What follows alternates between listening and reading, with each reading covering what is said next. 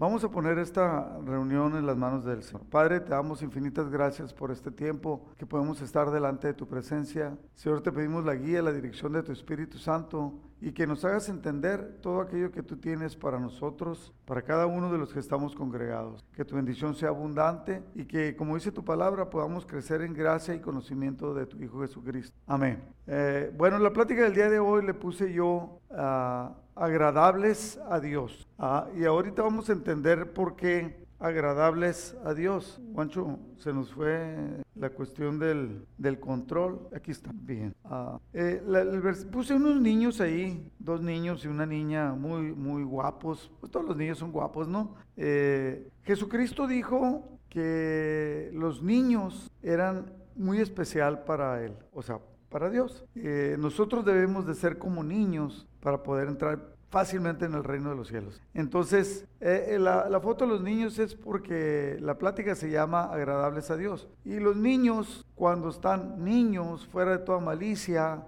ah, obviamente tienen una actitud y son totalmente agradables. Y así es como debemos de sernos nosotros. Versículo clave para esta enseñanza es, procura 2 de Timoteo 2.15. Pablo le dice a Timoteo, procura con diligencia presentarte a Dios aprobado como obrero que no tiene de qué avergonzarse, que usa bien la palabra de verdad.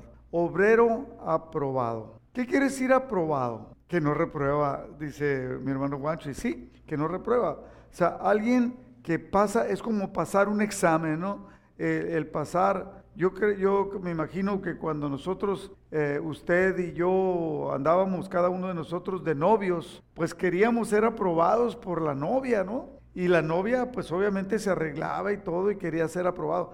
Queríamos tener, eh, vernos bien, estar bien, oler bien eh, y tener la, actitud correcta, ¿no? Pues aquí Pablo le dice a Timoteo que, que, él va a presentarse delante de Dios y que debe, debe presentarse como un, como un obrero aprobado, alguien que no falla, alguien que está a tiempo, alguien que que cumple con los estándares para lo cual fue llamado. Yo me puedo imaginar cuando ah, nosotros de repente somos patrones y conseguimos a alguien para que trabaje con nosotros o que nos contrataron a nosotros y hay un estándar ¿no? que nosotros debemos de cumplir como obreros, como trabajadores. Ah, y entonces, cuando tú cumples con el estándar y, y a lo mejor todavía das más, obviamente que eres alguien que eh, estás aprobado a los ojos de tu patrón, que él está contento y entonces tu presencia es agradable para él. Entonces, fíjese, cuando le dice procura,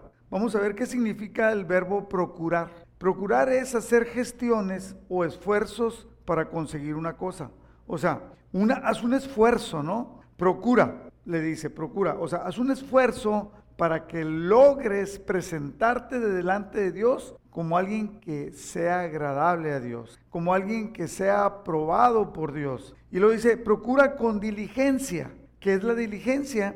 Es la disposición para resolver con rapidez e interés lo que ha de hacerse. Cuando tú dices la diligencia para hacer algo, por ejemplo, eh, usted, yo me imagino que usted ha visto a alguien que sale a hacer ejercicio y van así, pues, pues no se le ve como muchas ganas de hacer ejercicio. Dice, y oye, ¿por qué estás haciendo ejercicio? Es que quiero rebajar y se va comiendo un sándwich. No, pues obviamente ni hace ejercicio ni deja de comer y pues obviamente que, que no, ¿verdad? no va a lograr el objetivo. Entonces cuando logramos el objetivo, fíjese, me ha tocado escuchar personas que dicen, ¿qué le pides a Dios? Yo le pido que me llene de su palabra, que ponga un amor por su palabra y no se congrega, en este caso virtualmente. No, le, no abre la Biblia en ningún momento. Eh, me han dicho, ¿no? Me han dicho. Porque luego van a decir, pastor, ¿de quién está hablando? Y, prefiere ver la televisión que meterse a reuniones. Ah, entonces, obviamente que no hay crecimiento.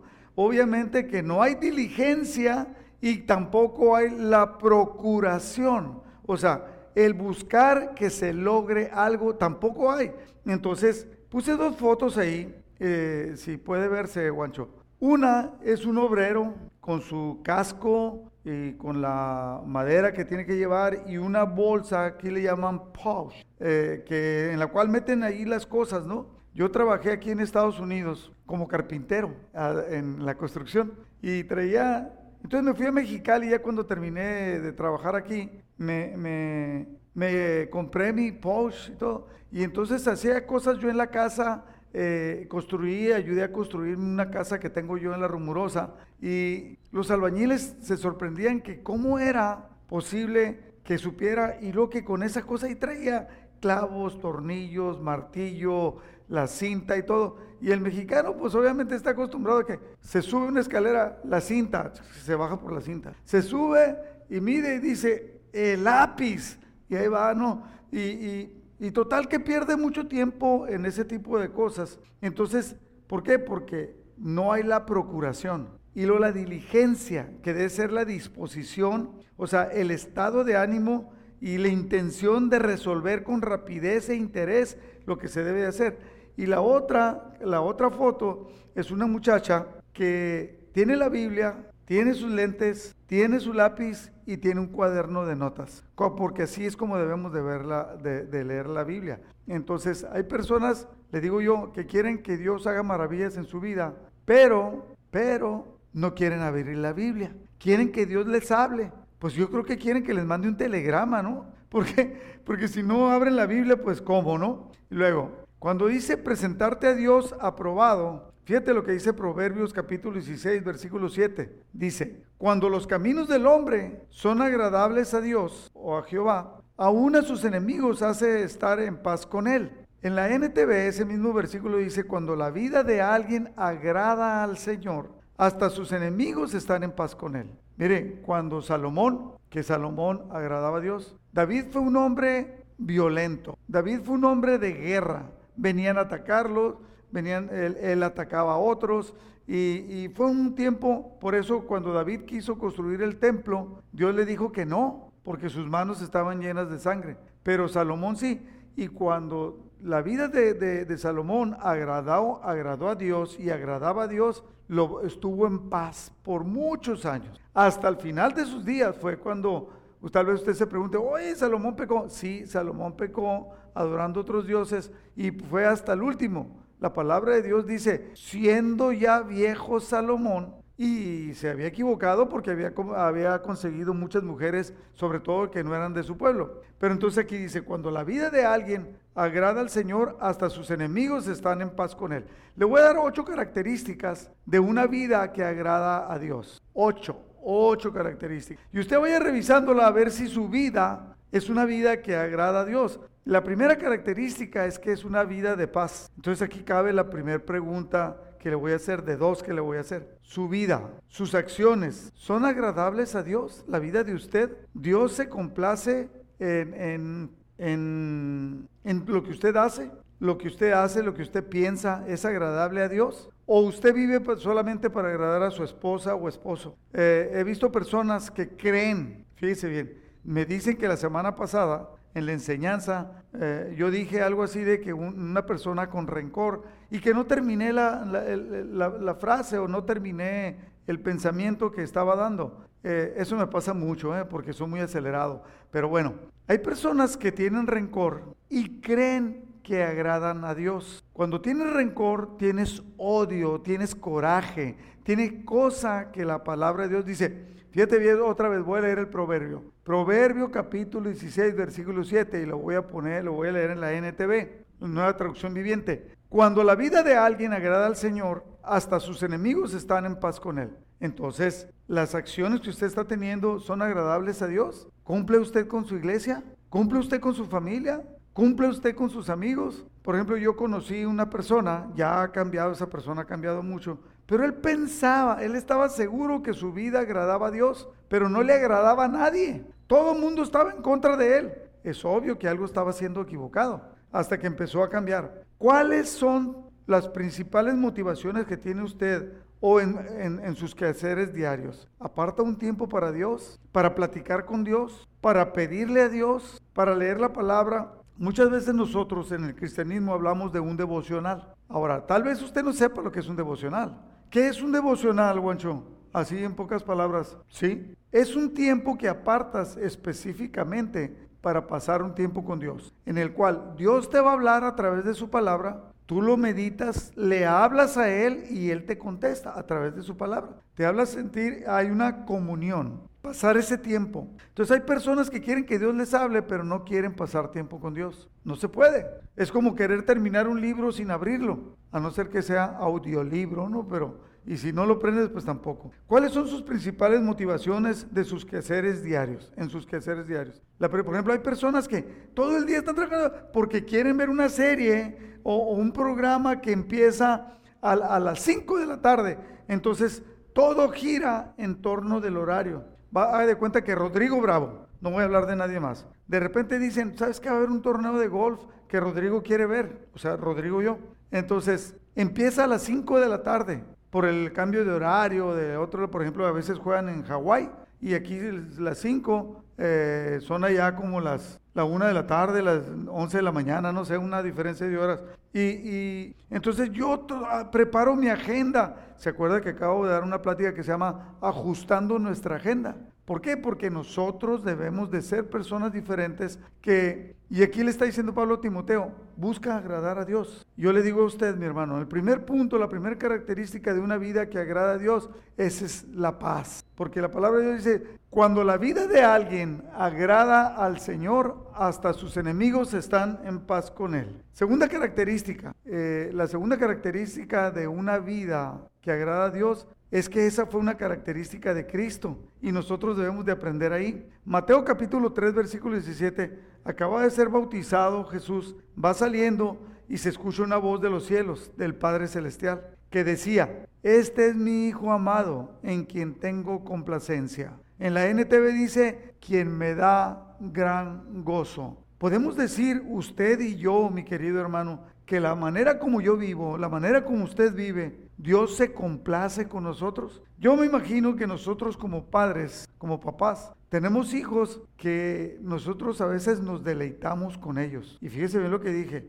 a veces. No quiere decir que no los amemos, pero a veces no nos gusta lo que hacen. No nos gusta su manera de pensar. He sabido de, de jovencitos que hacen berrinche, que no hacen qué hacer, que no ayudan en la casa, cuando los papás quieren. Yo sé que hay mamás consentidoras que no quieren que, ay, que no haga nada mi niña. Y luego se casa y no sabe cocinar, no sabe limpiar la casa, no sabe administrar un, lugar. No se puede, ¿verdad?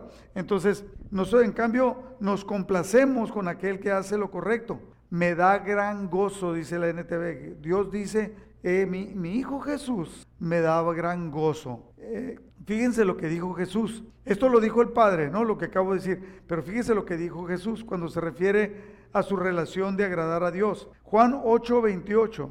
Les dijo pues Jesús, cuando hayáis levantado al Hijo del Hombre, entonces conoceréis que yo soy y que nada hago por mí mismo, sino que según me enseñó el Padre, así hablo. O sea, Jesús representaba al Padre, lo cual era una característica de Jesús, de de que el Padre se agradaba en él. Podemos decir que Dios, se, mantiene la misma pregunta, ¿no? Dios se agrada, pregúntese usted, ¿Dios se agrada en como usted es esposa? ¿Dios se agrada en como usted es papá, en como usted es marido? ¿Se agrada en como usted es cristiano? Fíjese, platicaba yo con, con Guancho y platicaba con Guancho y platiqué también con Gallo de que nosotros estamos necesitando personas con características como las tiene Guancho y como las tiene Daniel Gallo. Y estábamos orando y nosotros no trajimos a Daniel Gallo a la congregación, Dios lo trajo y es el encargado de la alabanza. Y da clases de música aquí con los muchachos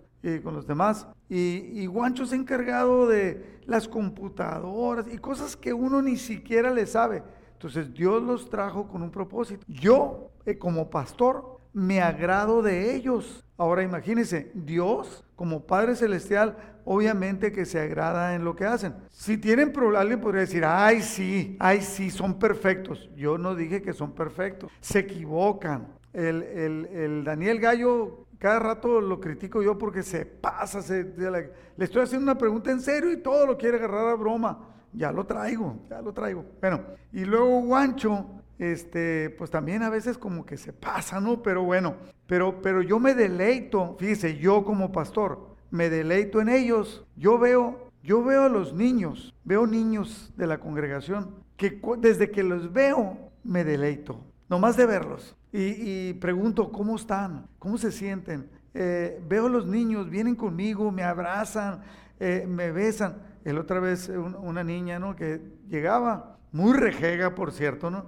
Llegaba y le decía yo, hola preciosa, ¿cómo estás? Y volteé y me miraba así como con desdeño, ¿no? Y me decía, bien, y se iba. Y todos los días así yo llegaba y le decía, ay, preciosa, qué guapa amaneciste hoy. Y entonces su papá le decía, dale un beso al pastor. Pues de primero no, o sea, como que volteaba con los papás y se lo tengo que dar. Y ya me daba el beso y yo le daba un beso y le decía cosas bonitas. Y al ratito ya llegaba ella y me buscaba. Ya no le decían, tenían que decir sus papás, iba conmigo para que yo la abrazara, le dijera cosas bonitas, le diera un beso y ella me daba un beso. O sea, cambió la relación, ¿no? Y, un día le dije, ¿sabes qué, mija? Tú eres la más bonita de todas. Se fue, caminó como cinco pasos, yo creo, y luego se regresó y me dijo, eso le dices a todas.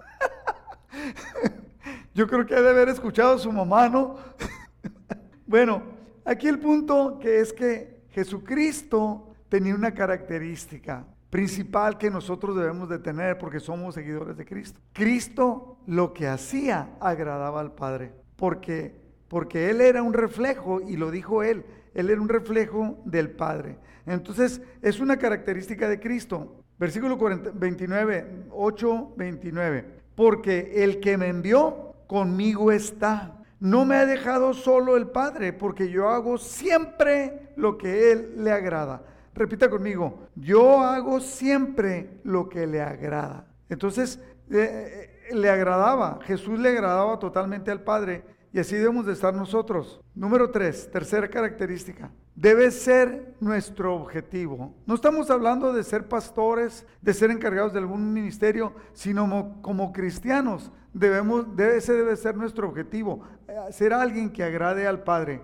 En 1 Tesalonicenses capítulo 2, versículo 3, dice, como ven, no predicamos, voy a estar leyendo la NTV. Como ven, no predicamos con engaño ni con intenciones impuras o artimañas, pues hablamos como mensajeros aprobados por Dios, a quienes se les confió la buena noticia. Nuestro propósito es agradar a Dios, no a las personas. Y así debemos de ser los cristianos. Solamente Él, o sea, solamente el Padre examina las intenciones de nuestro corazón. Pablo sabía lo que le estaba pidiendo a Timoteo. Procura presentarte delante de Dios como obrero aprobado. Procura, sabía, ¿por qué? Porque él estaba, obviamente, lo que primero hacía Saulo no le agradaba a Dios. Por eso Jesús lo confrontó, se le aparece en el camino a Damasco y le dice, lo voy a parafrasear, no, ¿qué te pasa? ¿No te cansas de estar en contra de mí? Y desde entonces, desde ese día, la vida de Pablo cambió drásticamente,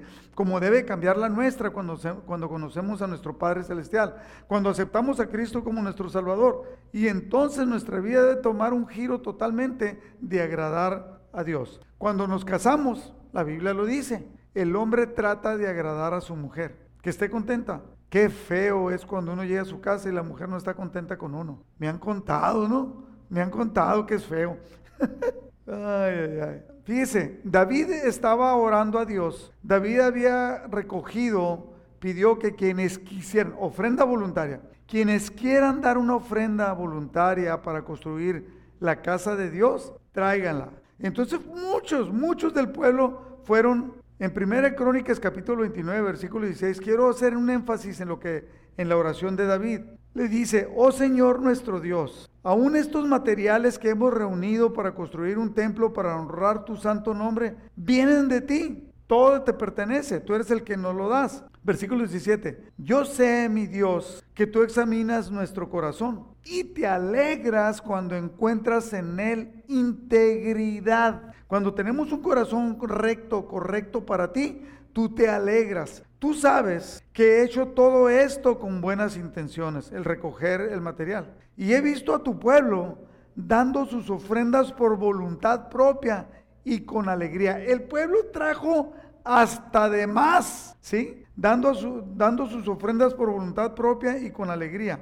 Oh Señor, Dios de nuestros antepasados, Abraham, Isaac y Jacob, que aquí en este caso dice en la NTV, dice, e Israel, que es el mismo, haz que tu pueblo siempre desee obedecerte. Que eso es algo que, que eso es una oración que yo hago, que una, digo, Señor, que, que, que la gente de nuestra congregación desee obedecer, desea agradarte en todo lo que hace, que, que desea agradarte en el trato contigo, en la lectura de la palabra, el ser constantes en las oraciones, el, el ser personas que ofrenden, que diezmen, que den, y tú les, y tú les suplas. Mire, alguien dijo, no, es que ustedes los pastores son bien aprovechados de, de, de, la, de las ovejas. Mire, lo único que yo sé que dice la palabra es que obviamente el que le va a enseñar a diezmar va a ser en una iglesia. Si usted no va a una iglesia, no va, no va a saber diezmar. Pero si en esa iglesia no le enseñan a diezmar o a dar ofrenda voluntaria, y Dios promete que al que diezme y al que ofrende le va a dar abundantemente, entonces yo le estaría robando una, una bendición, ¿sí? Porque cuando usted da, mire, a mí me ha pasado así. Una persona me dio una ofrenda de 200 dólares. Dije, muchas gracias, gloria a Dios. Y yo tenía un compromiso de pagar 200 dólares. No sé si él se enteró y me dio 200 dólares para que yo cumpliera. Entonces me acordé que había una persona en Mexicali que no ha podido trabajar y que está batallando y agarré 100 dólares y fui y se los llevé. Le, le toqué, salió y le dije, mira, toma aquí. ¿Y esto qué? Me dice, ¿sabes qué? Dios te lo manda, es una ofrenda de amor. Uh, agárralo, no digas nada y me fui, porque no quiere tener trato con personas, y menos con personas como yo, ¿no? Que, que me la que dicen, dicen que me la paso en la calle. Bueno, entonces me vengo y, y, me fui en la moto, ¿no? Y vengo en la moto diciendo, y ya tenía mis 200 dólares para pagar lo que tenía que pagar. Pero bueno, yo sé que tú, y empezó a platicar con el Señor, yo sé que tú, tú suples, yo sé que tú te agradas de que nosotros seamos como tú, que nos parezcamos un poquito en ti, ofrendando, amando. Eh, me entra una llamada por teléfono, me paro, contesto, sí. Dice, oye Rodrigo, andas por acá en Mexicali, sí, quiero que vengas, porque tengo una ofrenda para darte. Y tengo para mandar los diezmos a la iglesia. ¿Puedes venir? Sí, ahorita voy, aquí ando, le di para allá, ¿no? Y me da los diezmos y me da ofrenda para mí. Yo le di 100 dólares a aquella persona. Esta persona me da 100 dólares a mí. Ya tengo los 200 otra vez. Dije, Señor, eres bueno, me restituiste los 100 dólares. Llego y el pastor me hablan por teléfono aquí ya, ya en Calexio. Pastor, ¿está usted? Sí, quiero darle una ofrenda a usted. ¿De veras? Sí, venga o voy. No, pues, pues, pues yo voy. Y total, en ese día yo di 100 dólares y Dios me dio 400. Sí, sí, me, explico. Cuando tu vida agrada a Dios, cuando tú empiezas a ser como Jesús, Dios se agrada. Aquí está diciéndolo David, que sabía mucho de esto, dice, yo sé mi Dios, versículo 17, quiero que guarde este versículo, que lo anote. Yo sé mi Dios, está orando David, que tú examinas nuestro corazón y te alegras cuando encuentras en él, en nuestro corazón, que encuentras integridad. Tú sabes que he hecho todo esto con buenas intenciones y he visto a tu pueblo dando sus ofrendas por voluntad propia y con alegría. Sabe que hay personas ahorita que le dan gracias a Dios que no nos estamos reuniendo, porque de esa manera pues no, no da ofrenda y no dan diezmo y dice, pues es que yo no voy, es que yo no sé. Pero el problema es cómo está tu corazón. No estoy hablando de las ofrendas, no estoy hablando de los diezmos, estoy hablando de un corazón que agrade a Dios. Entonces, Versículo 18. Oh Señor, Dios de nuestros pasados, antepasados Abraham, Isaac y Jacob, haz que tu pueblo siempre desee obedecerte. Asegúrate de que su amor, le dice David a Dios, asegúrate, oh Dios, asegúrate de que el amor de tu pueblo por ti nunca cambie. Decía yo que yo como pastor, esta es una oración que yo hago por cada uno de ustedes. Señor, haz que tu pueblo siempre desee obedecerte. Asegúrate de que su amor por ti nunca cambie, que no te pongan como un Dios de segunda, que no te pongan como un Dios de tercera. Cuarta característica de una vida que agrada a Dios, que es un deber del cristiano vivir agradando a Dios. Primera Tesalonicenses capítulo 4 versículo 1 dice, por lo demás hermanos, os rogamos y exhortamos en el Señor Jesús, que de la manera que aprendiste de nosotros, como como os conviene conduciros y agradar a Dios, así abundéis aún más y más. O sea, Pablo le está diciendo a los tesalonicenses, ustedes me vieron, ustedes nos vieron a nosotros, a Pablo y con quien él iba, que a veces era Silas, a veces andaba Lucas. Dice, así como nos vieron que nosotros actuamos en una vida tratando de agradar a Dios, en, en nuestra relación con ustedes, pero siempre agradando a Dios, así lo hagan ustedes más y más. Ya lo hacen, ¿verdad? Pero más todavía. Busca, está tu vida, estás tú, que tu vida sirva, refleje que amas más y más a Dios. Eh, hay personas, yo sé, que traen rencor y vuelvo a lo mismo, no, no puedo entender el rencor. Cuando Dios dice, perdona, si quieres que Dios te perdone, perdona, dice Jesús. Porque si tú no perdonas, mi Padre que está en los cielos tampoco te va a perdonar. Entonces, quita todo rencor. En la NTV, ese mismo versículo dice, 1 Tesalonicenses 4.1 dice, finalmente, amados hermanos, los alentamos en el nombre del Señor Jesús a que vivan de una manera que le agrada a Dios. Vivan de una manera que le agrada a Dios, tal como les enseñamos. Ustedes ya viven de esta manera y los animamos a que lo sigan haciendo aún más. Fíjese bien, hay personas que están llenas de rencor y que tienen una tendencia a mentir y creen que eso agrada a Dios. Es obvio que no, mi hermano. Por eso la palabra de Dios dice que somos nueva criatura. Y luego en Romanos 12.2 dice, eh, presentéis vuestra vida, vuestros cuerpos, como un sacrificio a Dios, agradable y perfecto. Y renueven toda su manera de pensar. ¿Por qué? Porque no podemos seguir siendo iguales. Decíamos que una vida que agrada a Dios es, es un deber del cristiano. En la NTV, Romanos 8.8 dice, por eso los que todavía viven bajo el dominio de la naturaleza pecaminosa nunca pueden agradar a Dios. Entonces, si usted piensa que está agradando a Dios, dándose gusto a usted mismo, está muy equivocado. Versículo 9 de Romanos 8. Pero ustedes no están dominados por su naturaleza pecaminosa, ya no, antes sí. Son controlados por el Espíritu. Está hablando del Espíritu Santo. Si el Espíritu de Dios vive en ustedes, está condicionado. Tú eres controlado por el Espíritu si en realidad permites que el Espíritu Santo viva en ti, que tú le obedeces. Y recuerden que los que no tienen el Espíritu de Cristo en ellos, de ninguna manera pertenecen a Él. Yo he visto personas que se jactan orgullosas, mentirosas, peleoneras. Es que estoy lleno del Espíritu. Pues la vida que estás viviendo, si tú no agradas a Dios, pues a lo mejor el mundo, a ver si lo puedo explicar si el mundo no te reclama nada a ti, quiere decir que estás viviendo muy parecido al mundo. Pero si el mundo se queja de ti porque no accedes, porque no participas, porque entonces entonces puede ser que estés viviendo una vida que agrada a Dios. Pero si no agradas ni a Dios ni a los hombres, si eres un batalloso de primera, pues entonces quiere decir que algo, algo está pasando, ¿no? Entonces es un deber del cristiano tener una vida que agrade a Dios. Aquí en estos versículos nos está demostrando que hay una nueva naturaleza en cada uno de nosotros, una nueva manera de vivir. ¿Está viviendo usted con una nueva manera de vivir? ¿O todavía la televisión es el punto principal de su vida? ¿Todavía el chisme es un punto principal de su vida? Había escuchado, eh, decía Spurgeon, dijo, dijo algo así, dijo, no me gusta el chisme y no me gusta que las personas vengan y me cuenten algo de otras personas. Porque hay una tendencia en el ser humano que te gusta. No me gusta, dijo, no quiero saber nada. Entonces vino una señora con un rey, que era un rey sabio. Eh, es una anécdota, ¿no? Y le dijo, rey, te traigo algo, fulano de tal está hablando de ti. No, está, le traigo un chisme de fulano de tal. Y le dice el rey, no me interesa ese chisme, no quiero saber nada de chismes. No, no, pero espérate, el chisme es que él está hablando, dice, mire, dijo, mire, no quiero saber nada de chisme, ese no es, ese no es mi problema. Entonces la señora le dice al rey, oiga, pero lo que está hablando es que está hablando de usted. Entonces voltea al rey y le dice, entonces no es problema suyo, ese es problema mío. O sea, de ningún lado. O sea, entonces no acepte chismes.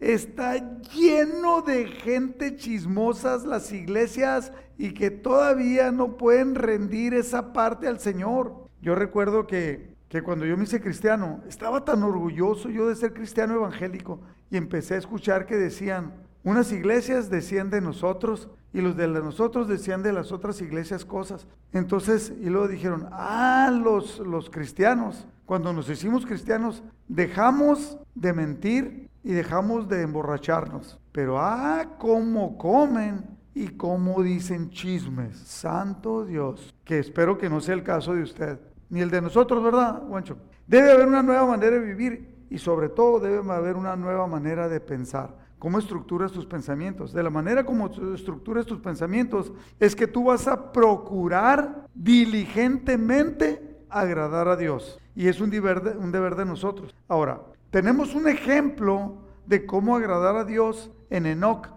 Y fíjese lo que dice la palabra de Dios en Hebreos 11:5. Dice, fue por la fe que Enoch ascendió al cielo sin morir. Estoy leyendo la NTV. Ascendió al cielo sin morir. Desapareció porque Dios se lo llevó. Porque antes de que se lo llevara, antes de ser llevado, lo conocían como una persona que agradaba a Dios. Fíjese bien, dice la, reina Valera, daba testimonio, o sea, había testimonio en su vida. Le pregunto yo, las personas que viven alrededor de usted, en el trabajo, en la amistad, en lo que usted hace, eh, pueden dar testimonio de que la, la manera como usted vive agrada a Dios. He escuchado decir de personas que trabajan con patrones cristianos, de las tranzas que se avientan los cristianos patrones para tratar de hacer algo y no pagarles lo adecuado, para tratar de hacer algo y bloquearlo. Si lo quieren detener, que lo detengan, pero no que hagan faramayas, que hagan circo, maroma y teatro para, para, para lastimar al, al cristiano trabajador. Mucho cuidado, Desapareció porque Dios se lo llevó. Porque antes de que se lo llevara lo conocían como una persona que agradaba a Dios. Quiero decirle lo siguiente. Yo he meditado mucho desde que llegué a los pies del Señor y decir, Enoch tenía una vida que agradaba a Dios. Y Dios caminó con Dios y se lo llevó. Digo, Señor, ¿qué hay en mí que no me llevas? Yo quisiera que me llevaras. El objetivo de todo cristiano debiera ser tener una vida que agrade a Dios. Y oye, qué bonito, ¿no? Que Dios se lo llevara. Usted no se murió. ¿Dónde está, ¿Dónde está Rodrigo? No vino. Hasta donde sabemos, Dios se lo llevó. ¿A quién se lo llevó en un carro de fuego? Elías. ¿Por qué? Porque Elías era obediente y agradaba a Dios. En Juan 8:51 dice, de cierto, de cierto os digo, está hablando Jesús, el que guarda mi palabra nunca verá muerte. O sea, Enoch no vio la muerte. Pero aquí estamos hablando que Jesús está hablando de una vida que agrada a Dios, que va a tener continuidad en la vida eterna, no que no vamos a morir físicamente. Sexta característica, el ser bondadosos. En la NTV, Hebreos 13:15 dice, por lo tanto, por medio de Jesús, ofrezcamos un sacrificio continuo de alabanza a Dios, mediante el cual proclamamos nuestra lealtad a su nombre. Qué bueno que alabamos a Dios. 16. Pero, yo le estoy poniendo el pero, ¿no? Y no se olviden de hacer el bien, ni de compartir lo que tienen con quienes pasan necesidad. Estos son los sacrificios que le agradan a Dios. Alabanza, de acuerdo, pero actuación, pero actuar. Desprendernos de lo que tenemos para darle a otros que necesitan. Fíjese bien lo que dice. No se olviden de hacer el bien ni de compartir lo que tienen con quienes pasan necesidad. Estos son los sacrificios que le agradan a Dios. Entonces, si usted hace sacrificios que le agradan a Dios, pues es que Dios se va a agradar con usted. Séptima característica, el ser obediente. Eh, tengo un hermano predicador que predicó el jueves y que habló de la perfecta obediencia. Resúmeme en pocas palabras cuál es la perfecta obediencia. Escuchar y hacer. Escuchar y hacer. Porque puedo escuchar y no hacer. Y puedo hacer, pero si no escucho, a lo mejor estoy haciendo algo que no es lo que Dios quería. Así que tengamos mucho cuidado. Yo he sabido, mire, hay mucho engaño en este tiempo. Le quiero decir lo siguiente. Prendí, me subí al carro y prendí la radio y le piqué por error, estaba la, la 990 AM, que es la, la rocola de Mexicali, y enseguida tengo grabada yo el, la KGBA y le picas y es muy sensible y no le piqué a la KGBA, le piqué a la 990, pero estaban hablando de Dios. Dijo, no, mire esta escritura, hermana, le dice, le dice el que estaba hablando, ¿no? Le dice, mire, y, entonces la escritura dice, que Dios te bendiga, te guarde. Eh, entonces dije, caray, caray, ¿cómo es que este cuate está hablando de la escritura? Dio una porción bíblica. Por eso dice, usted debe de asistir con nosotros. Somos la comuna de videntes y venga y le leeremos el tarot. Y le... no hay congruencia. Por un lado, la palabra de Dios dice, si hay alguien que lee el tarot, mátalo. Que no haya agoreros ni adivinos. Y estos cuates se jactan y usando la palabra de Dios. ¿Por qué? Porque la palabra de Dios dice, mi pueblo se perdió. ¿Por qué? Por falta de conocimiento, por falta de sabiduría. Entonces muchas personas están escuchando algo de que dice que es de Dios, pero no es de Dios. Sí están usando la palabra de Dios, pero te están llevando a cosas que son satánicas. Entonces tenemos que tener mucho entendimiento, estar bien centrados y saber qué voz escuchamos. He escuchado cristianos, fíjese bien, que dicen que son rencorosos porque así los hizo Dios, que son y que tienen rencor y que tienen odio por personas y que son tremendos cristianos que bendicen la vida de los, de los demás. ¿De qué estamos hablando? No puede, es, como cuando yo llegué aquí a Léxico, toda la, toda la gente de la congregación decía, hola pastor, what, are you going to do hoy en la noche? Porque vamos a ir a ver unas movies que, eh, o sea, ni hablaban español ni hablaban inglés, hablaban spanglish. Y muchos creen que pueden estar así, agarrando parte de Dios y parte del mundo. No se puede tener una vida que agrade a Dios, debemos de ser obedientes. En 1 Pedro capítulo 1 versículo 14, me despeiné, Juancho. Cuando me acelero me despeino. Por lo tanto, dice, vivan como hijos obedientes de Dios. No vuelvan atrás a su vieja manera de vivir con el fin de satisfacer sus propios deseos. Antes lo hacían por ignorancia, pero ahora sean santos en todo lo que hagan, tal como Dios quien los eligió es santo. Otra vez, nomás voy a leer pocas palabras. Vivan como hijos obedientes de Dios. No vivan como antes. Ahora son santos. En todo lo que hagan deben de ser santos, tal como Dios los quien los eligió es santo. Pues las escrituras dicen, sean santos porque yo soy santo. Está claro, ¿no? En 1 Samuel 15, 22, esta, esta es una porción que cuando Dios desechó a Saúl porque desobedeció, y él dijo que lo había desobedecido porque él quiso hacer un, sacrificio de un sacrificio de adoración a Dios, pero estaba queriendo agradar a la gente, no a Dios. Primero Samuel 15, 22 dice, Samuel le respondió, ¿qué es lo que más le agrada al Señor? ¿Tus ofrendas quemadas y sacrificios o que obedezcas a la voz de Él? Escucha, escucha, le dice. La obediencia, y escucha tú, mi querido hermano, la obediencia es mejor que el sacrificio y la sumisión es mejor que ofrecer grasa de carneros. Obedecer y hacer lo que se te manda es lo mejor. Y sin cuando dice sumisión es que no vayas refunfuñando. Sí, lo voy a hacer, voy a aprender. Cuando empezamos a, cuando empezó la pandemia, ¿cuántos nos reuníamos virtualmente? Y ahorita, como 30. O sea, ¿qué está pasando, mi hermano? ¿Qué le está pasando a usted? Tal vez usted sea de los que sí se sigue congregando y no que... Versículo 23 de 1 Samuel 15. La rebelión, o sea, el no obedecer, es tan pecaminosa como la hechicería y la terquedad. Tan mala, la terquedad es tan mala como rendir culto a ídolos. Así que por cuanto has rechazado el mandato del Señor, Él te ha rechazado como rey. Estamos viendo el ser obedientes. Y el punto número 8, que le dije que le iba a dar ocho características, es que nosotros debemos de ser, para agradar a Dios, alguien que sea imitador de Jesús. Efesios 5.1 dice, por tanto, imiten a Dios en todo lo que hagan, porque ustedes son sus hijos queridos. Vivan una vida llena de amor, siguiendo el ejemplo de Cristo. Él nos amó y se ofreció a sí mismo como sacrificio por nosotros, como aroma agradable, agradable a Dios.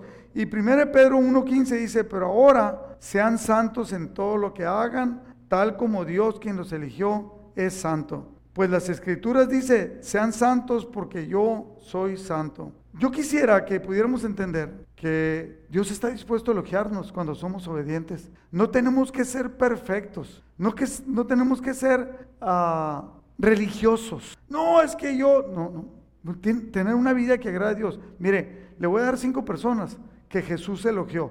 Personas sencillas como usted y como yo. Primero, la mujer cananea. Mateo 15, 28. Dice, entonces respondiendo Jesús le dijo, oh mujer, grande es tu fe, hágase contigo como quieres. Y su hija fue sanada desde aquella hora. Jesús le contestó por la fe de la mujer que no pertenecía al pueblo de Dios. Luego María de Betania.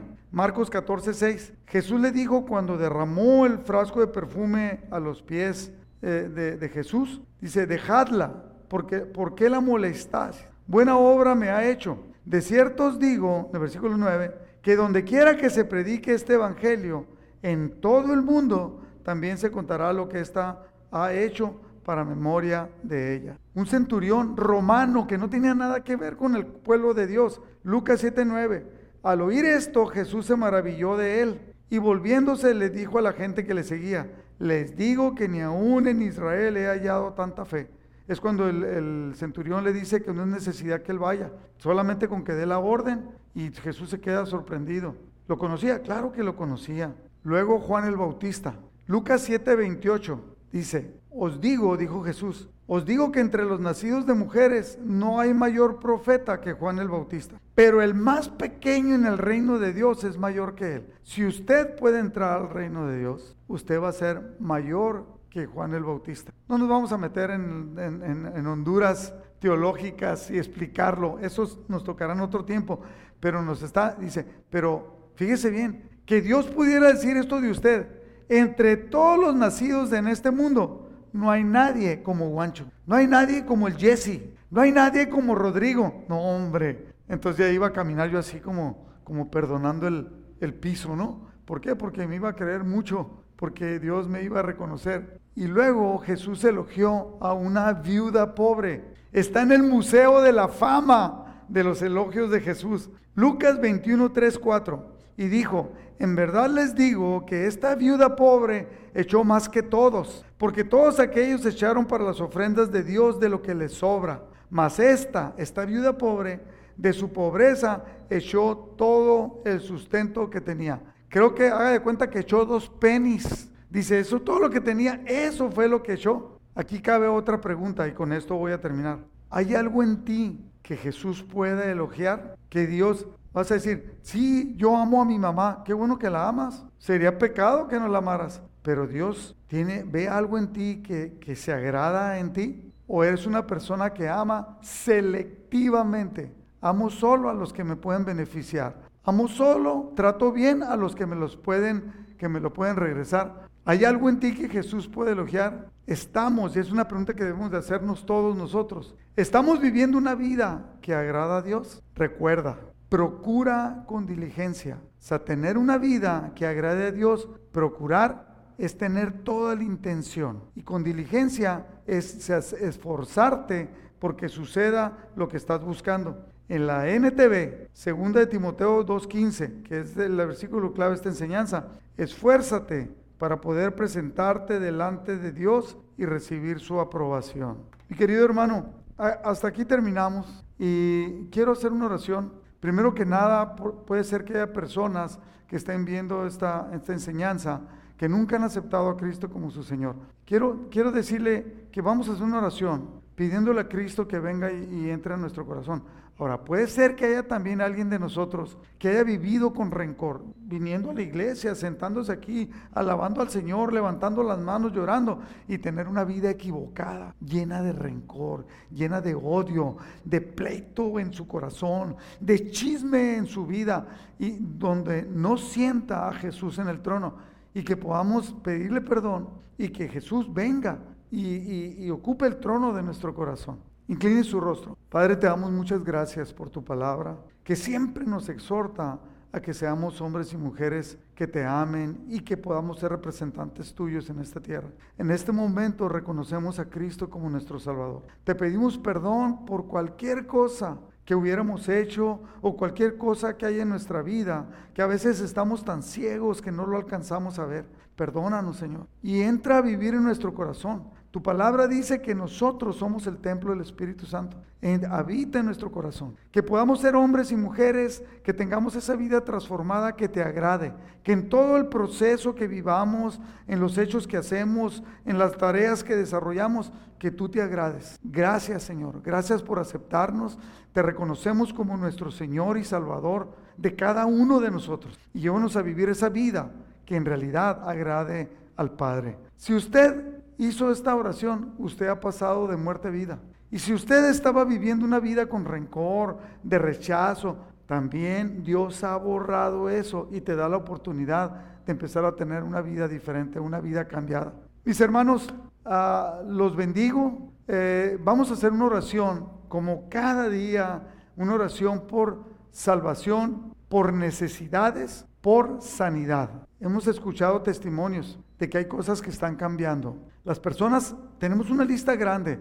Eh, puse en el Facebook que, si alguien quería que oráramos por alguien que esté enfermo de COVID-19, me, llegaron más de 50 nombres de personas que están batallando y estamos orando por ellos. Eh, y una amiga, un sobrino, o sea, un esposo de una sobrina mía falleció el viernes en la madrugada. Cuatro días tuvo con el COVID y falleció. Eh, una desgracia. Eh, ah, hay personas que están batallando con el cáncer que si Dios no extiende la mano van a fallecer. Y los levantamos a todos y vamos a orar. Una, en ese momento ponga usted su mente, su corazón delante de Dios y ponga los nombres de las personas que usted conoce y siente una carga para orar por ellos. Yo voy a mencionar algunos. Ahora, no puedo mencionar a todos. No se sienta si no lo menciono. Es que en ese momento estamos conectados con Dios y no traigo una lista porque son muchos. Yo le puedo asegurar que tengo una lista de más de 150 personas que tienen una necesidad específica por la cual estamos orando. ¿Ok? Padre, te damos muchas gracias. Unimos en este momento nuestros deseos, nuestro corazón, nuestro pensamiento delante de ti. Y te pedimos, Señor, que obres poderosamente. Tú nos diste una autoridad como iglesia de orar por los enfermos y que estos sanarían. Es una promesa tuya. A esa promesa nos aferramos. Declaramos una sanidad completa en la vida de aquellos que están padeciendo de cáncer. De manera especial a Araciel Herrera, Mayra Quevedo, eh, por eh, Rebeca de López, Señor, y todos nuestros hermanos, toda esa lista grande que tenemos, José Martínez, José Cadri, eh, Víctor Trucios, cualquiera, Señor, y aún puede ser que haya personas que puedan estar enfermas y todavía no lo saben. Con la autoridad que tú nos has dado, declaramos una sanidad completa. A todos nuestros hermanos, amigos, conocidos que están pasando por un problema de COVID. De manera especial yo levanto a la mamá de Patti, de Tafoya, a Sandra Durán, la levanto delante de ti para que tú obres poderosamente hasta allá donde están en su lecho de dolor y cambie su condición, traigas una sanidad completa. Señor, que traigas liberación en personas que necesitan tanto de ti. Hay personas que te aman y que están viendo destruido su matrimonio. Que traigas un cambio radical a la vida de cada uno de, de los dos cónyuges. Levantamos ahí en Molina, hemos escuchado testimonios que de una mejoría tremenda, algo que no lo podían ver y lo están viendo porque tú estás obrando. Te damos gracias, ponemos nuestro matrimonio delante de ti, la vida de nuestros hijos donde quiera que estén, la vida de nuestros nietos, la vida de nuestra familia extendida, nuestros hermanos, sobrinos, a todo mundo, Señor, lo ponemos delante de ti y te damos gracias. Tú conoces porque específicamente te hemos nombrado a cada persona y las situaciones que están atravesando. Te damos gracias por tu respuesta y por lo que vas a hacer en el nombre de Jesús. Padre, bendigo a cada uno de mis hermanos que están en este momento conectados, los que están escuchando por la radio, que tú les bendigas, les guardes, les prosperes, les, protejas en el nombre de Jesús. Amén. La palabra de Dios dice que si nosotros, eh, tomando el lugar de sacerdotes, oramos por el pueblo de Dios, Dios va a poner su rostro con ustedes, va a traer misericordia y va a poner en ustedes paz. Téngalo por seguro que así es, que Dios le bendiga abundantemente, le amamos, que Dios le bendiga.